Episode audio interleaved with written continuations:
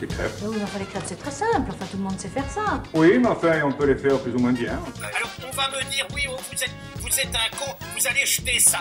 Oui, je le jette parce que ça, c'est honteux, ça. C'est pas de la charcuterie, ça, c'est de la merde. Alors que ça, c'est bon. Voilà la différence. Où sont les poulards? J'ai faim Où sont les rôles, les rôtis, les saucisses? Où sont les fèves, les pâtés de serre Qu'on ripaille à plein ventre Déguster, vraiment voir ce qu'on a dans la bouche, c'est une chose qu'on ne peut pas avoir souvent et on veut en profiter au maximum. Ce que la cuisine raconte. Il y en a qui disent je t'aime, d'autres qui l'expriment en faisant des madeleines. Je vais vous dire, le secret pour un risotto réussi, c'est juste d'être devant sa casserole, de ne se laisser aller à aucune distraction et de surveiller la bonne absorption du bouillon par le riz avant d'ajouter une prochaine louche. Tout est une question de timing. C'est entre la science et la méditation en quelque sorte. Et pendant ce temps-là, il y a tout de même des choses à raconter. On commence par une dose d'amour et de simplicité pour le bon produit, une louche, le mystère du gâteau à l'orange, une louche, l'art de conserver les cèpes ramassés en forêt avec des copains, une louche. En fait, c'est tout un tas de fragments de la vie d'Adrien qui se font de Gorgonzola et que vous allez pouvoir découvrir ici. D'ailleurs, on a peut-être trouvé là l'ingrédient secret, l'ingrédient absolu que nous cachent les Italiens depuis toutes ces années pour un risotto parfait, celui de lui parler avec amour. Avant d'ouvrir la porte de sa cuisine, je précise qu'à côté du podcast, il y a un compte Instagram qui s'appelle Ici c'est comme au resto et qui permet de retrouver les recettes présentées au cours des épisodes. Mais il y aura aussi un reportage photographique qui permet de donner une autre impression du moment. En tout cas, c'est là-bas que ça se passe pour être au fait de mes futures rencontres gastronomiques. Bon appétit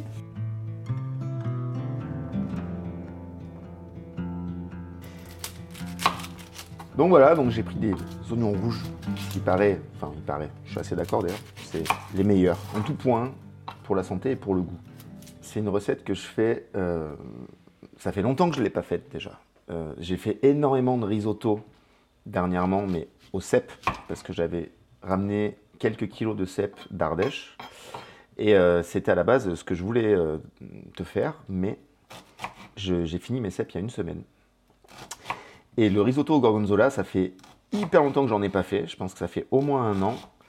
Mais du coup, vu que je voulais faire un truc que tu puisses goûter, parce que tu es végétarienne, c'est ça euh, J'avais pas envie de faire un truc que tu goûterais pas à la fin. Donc j'ai choisi cette recette. Pour finir de répondre, euh, non, je me suis jamais fait ce risotto-là pour moi tout seul. Il y a des trucs que je me fais pour moi tout seul, mais ce genre de choses, je le fais pas. Et en fait, euh, cette recette, c'est un, c'est un copain qui me l'a fait découvrir il y a, je dirais, à peu près 4 ans. Et j'ai adoré, quoi. En fait, c'est comme ça que j'ai découvert que j'aimais le risotto. Avant ça, j'étais pas au courant. Donc, euh, c'est un pote qu'on a hébergé euh, à l'époque. Je dis on parce que j'étais avec, avec une nana à l'époque. Et, et pour nous remercier, il nous a fait un risotto gorgonzola. Et j'ai trouvé ça génialissime. Donc, j'en ai profité pour lui demander sa recette. Et je l'ai refaite quelques semaines après pour les fêtes de Noël en famille. Alors, faire chauffer la casserole. Et t'es allé ramasser euh, toi-même euh, tes petits cèpes dans la forêt? Tout à fait, avec, euh, avec des copains. On avait, euh, comment dire, on nous avait donné le, le, le plan, enfin on nous avait dit qu'il y en avait, que c'était sûr, donc on a pris la bagnole. Et, mais on a, ramené, on a ramené 12 kilos de cèpes, donc on était bien. Ça m'a duré, euh, du coup j'ai congelé euh, tout ça, ça m'a duré euh, un an. Je crois qu'on est rentré le soir même, donc on- c'était vraiment express quoi. C'était, on allait voler les Ardéchois. Arrivé chez eux, on leur a pillé leur cèpe, on s'est barré. Et je pense qu'ils nous aiment beaucoup. Alors, les champignons, ça serait te mentir. Les cèpes, c'est assez facile. Ouais, donc euh, en fait, euh, j'étais avec euh, une copine et un copain, et le copain en question en avait déjà ramassé, avait l'habitude. Moi, je savais quand même pas mal à quoi ça ressemblait. Et, l'avantage du cèpe, c'est que si tu le confonds, c'est pas très grave. Généralement, c'est avec un bolet qui est pas super goûtu, mais tu vas pas tomber sur un truc qui va te faire du mal, quoi.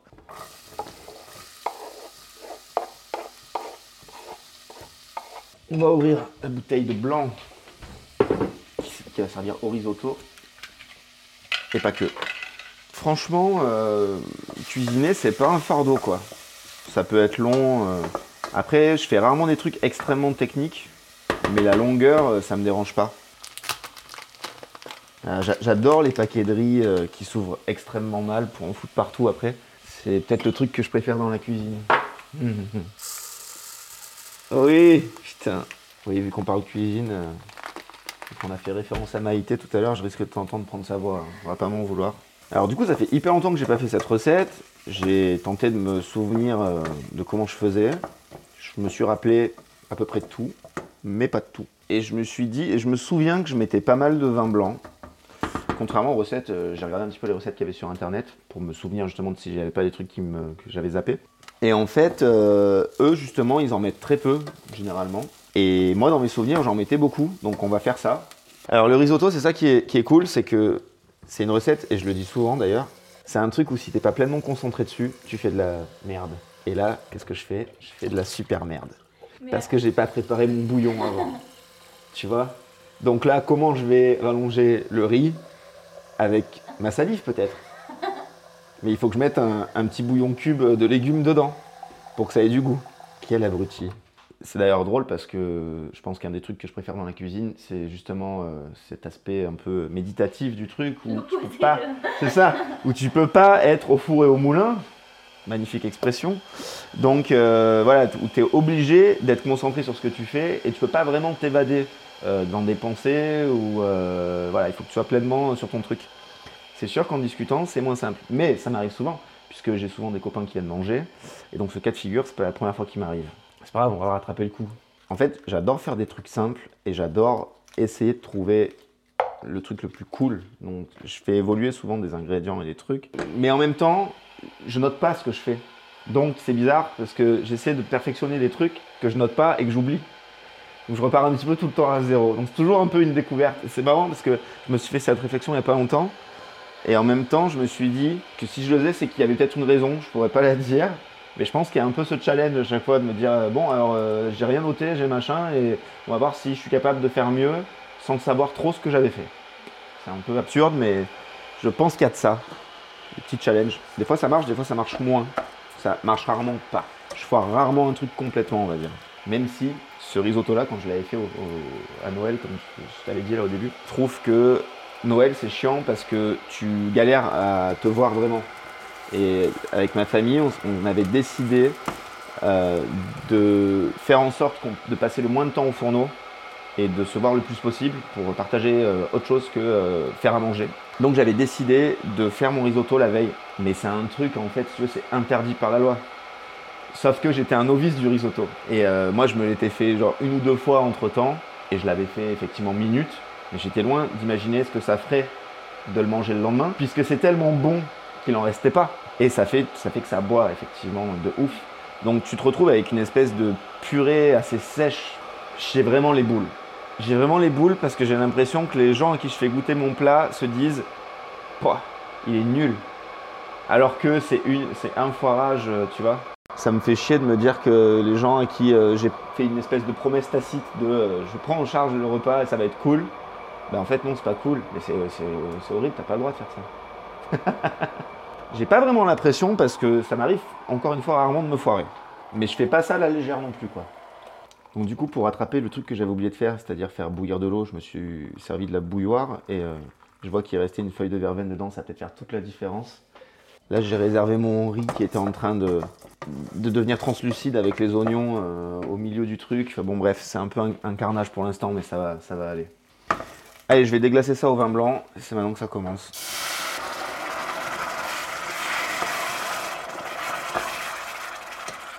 Mais euh, ouais, ouais, non, dans ma famille, on a tous quand même une sensibilité à, à- ouais, à bien manger.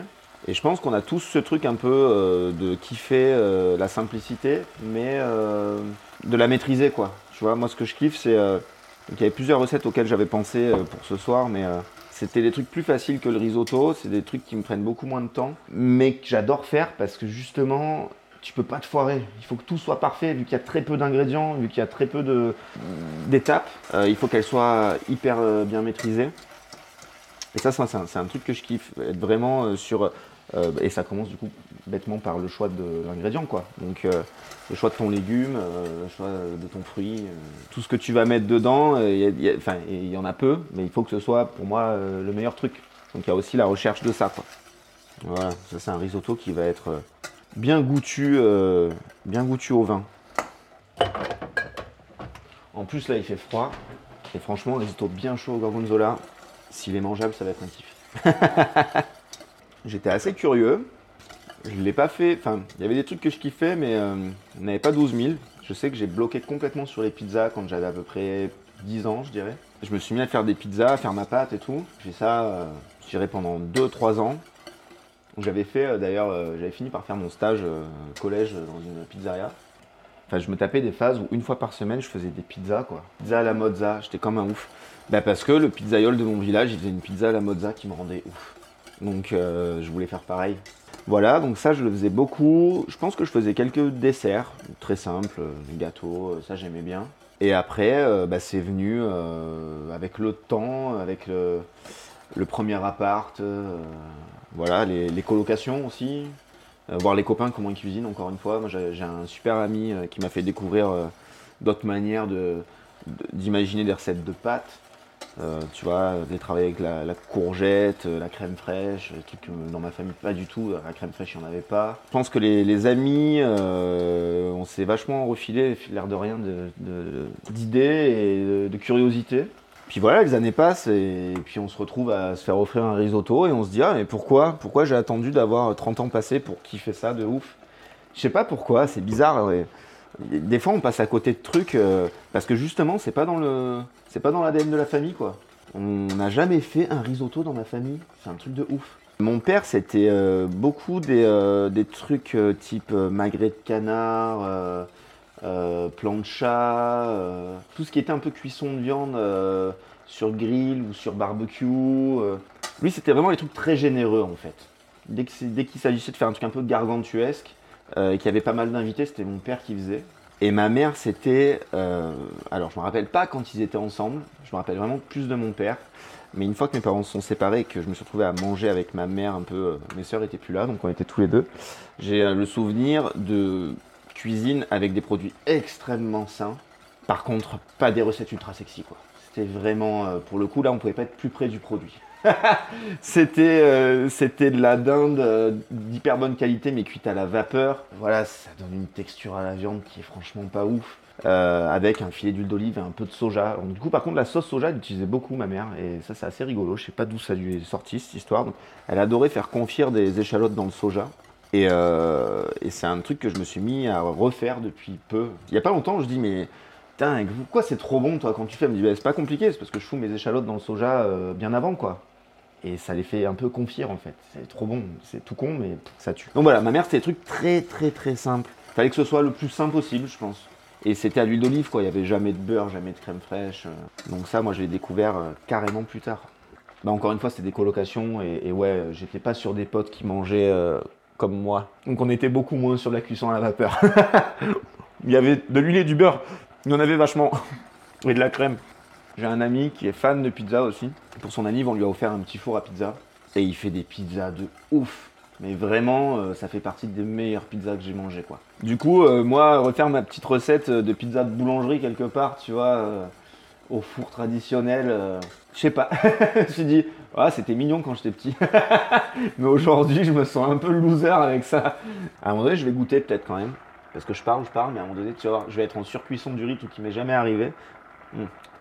C'est bon, mais je vais laisser bien boire quand même parce que ça risque d'arriver vite. Je voulais découvrir et je me disais que potentiellement je voudrais faire ça. Mais quand j'ai vu la réalité du métier, je me suis dit, mais pas du tout. Mais pas du tout. Et j'ai redoublé l'année du stage et l'année qui a suivi, j'ai fait un stage dans une animalerie et je me suis dit, mais pas du tout c'était une bonne manière de voir la réalité du truc. Tu te dis, waouh, tu fais des pizzas, tu vas avoir un matos de ouf. Quand t'es petit, t'as pas conscience de ça, tu, tu vois pas la masse de travail qu'il y a quand il faut faire de la masse justement. Toi, tu te dis juste, trop cool, je fais des bonnes pizzas. Sauf qu'en fait, quand tu dois en sortir, je sais pas, 60, 100 dans la soirée, que t'es seul, c'est un calvaire, c'est un des métiers les plus durs qui existent. Euh, lui en plus il était euh, euh, boulanger, pâtissier, chocolatier, pizzaïole. Donc il faisait les pizzas le soir, après il enchaînait avec, avec les prépas pour le lendemain matin, l'ouverture, toute la nuit. Je faisais, euh, j'avais pas le droit, mais, euh, mais ma mère était ok, donc on, a menti je crois sur le, les horaires de stage euh, au collège. Mais je restais avec lui jusqu'à 1h du matin. C'était un enfer. enfermé dans son labo. C'était vraiment à l'ancienne, donc je dis labo, mais c'est plus. franchement, c'était moins hygiénique, largement moins hygiénique que chez moi. en tout cas, sur les règles d'aujourd'hui, quoi. Tu peux plus avoir un truc comme ça. C'était pas de l'inox, c'était pas des murs propres, il y en avait de partout. C'est pas pour autant que c'était euh, daubé, hein, mais euh, c'était vraiment à une autre époque. C'est vrai que j'ai une bonne sensibilité à la cuisine italienne, bah, justement, ce dont je te parlais par rapport à avoir les meilleurs produits, faire de la simplicité. Je pense que c'est clairement là-bas que ça se passe, quoi. Euh, c'est vraiment leur truc. Et même si je te parle de, de trucs gourmands, de crème, de machin, c'est quand même pas le, le- le- la majorité de ma cuisine. Ma cuisine, elle est quand même très basée sur l'huile d'olive, j'ai découvert un, un gâteau cake euh, à l'orange et huile d'olive que ma soeur m'a fait découvrir, qui me rend ouf. C'est un truc de jobard. J'en ai filé un bout à ma voisine, j'en ai fait un il y a genre 6 jours. Et euh, j'en avais trop pour moi. Donc j'ai proposé à ma voisine de, de goûter quoi. Je lui ai laissé un bout et je lui ai dit bah tu me diras si t'aimes. Je dis après c'est un peu spécial. Elle je sais qu'elle vient plutôt euh, du nord-est et que c'est pas l'habitude euh, de ce genre de goût tu vois. Et je lui ai dit mais tu me diras et si t'aimes pas c'est vraiment pas grave mais dis-moi quoi. Zéro réponse. Un truc de jobard. Et du coup ça me met mal parce que Là, tu sais toujours pas? Alors si, parce que du coup je l'ai confronté. Parce que c'était impossible pour moi de ne pas avoir de retour. Donc euh, je lui ai fait référence au truc dans des messages qu'on échangeait pour toute autre chose. Et, pas de réponse. Et ça a fini qu'en message je lui ai dit mais en fait tu veux pas me répondre J'ai besoin de savoir. Et elle a fini par me répondre un truc extra... au milieu d'autre chose, au milieu d'une phrase qui n'avait rien à voir. euh, c'était très déconcertant l'huile d'olive. Ça veut dire clairement, j'ai pas apprécié, mais, mais ça veut aussi dire que c'est une histoire de goût. Je suis tout le temps en train de mélanger, mais je fais en sorte de pas foutre mini-louche par mini-louche pour pas que ça me rende zinzin. On est parti avec les copains sur la technique de la congélation. Euh, et en fait, euh, figure-toi que ça a carrément eu un gros plus pour le risotto. Parce que les recettes que j'ai trouvées de risotto au cèpe, euh, c'est très français ce qu'on fait là. On est en train de parler d'une autre recette pendant que je fais une recette. Tous les étrangers se foutent de notre gueule avec ça. C'est un truc de jobard. Euh, donc euh, j'ai- fait mes, premiers risottos au cèpe. Quand tu congèles tes cèpes, en gros il faut les décongeler. Tu as plusieurs méthodes, mais tu en as une, c'est de les mettre dans de l'eau bouillante salée pendant euh, à peu près 10 minutes avant de les faire blondir à la poêle. Et, et je me suis dit, mais en fait, je fais décongeler mes cèpes pendant 10 minutes dans de l'eau salée. Faut que je récupère ça pour le bouillon. Et là, ça devient autre chose, parce que du coup, tu te retrouves avec un bouillon qui sent le cèpe déjà de ouf. Ne serait-ce que de les faire décongeler et de sentir l'eau euh, qui sent très fort le cèpe, euh, qui parfume tout mon chez moi, ça me fait kiffer.